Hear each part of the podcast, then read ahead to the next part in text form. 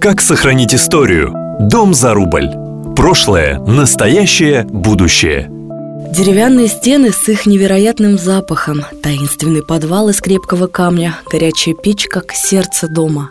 В скором времени все томичи и гости города смогут зайти внутрь старинной кафе «Чайный» на Пушкина 24 и посмотреть, как все было устроено в те времена – 120-летний дом восстановил по программе «Дом за рубль» инвестор Александр Беликов. В 1899 году имение на улице Иркутской, нынешней Пушкина, купил мещанин Павел Романович Кочерженко.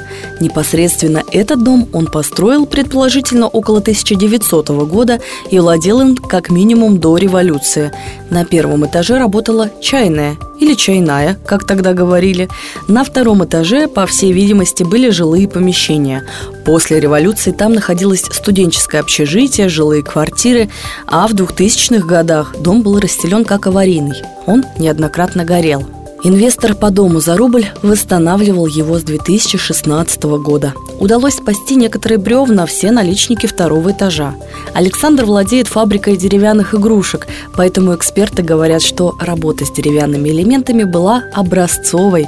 Стены внутри открыты, никакого сайдинга, чтобы все гости кафе «Чайный» могли насладиться атмосферой деревянного дома. Во дворике будет свой огород с местными растениями, в том числе с травами для чая и будет очень душевно, потому что сделано с душой. Дом за рубль. Специальный проект на Томскру.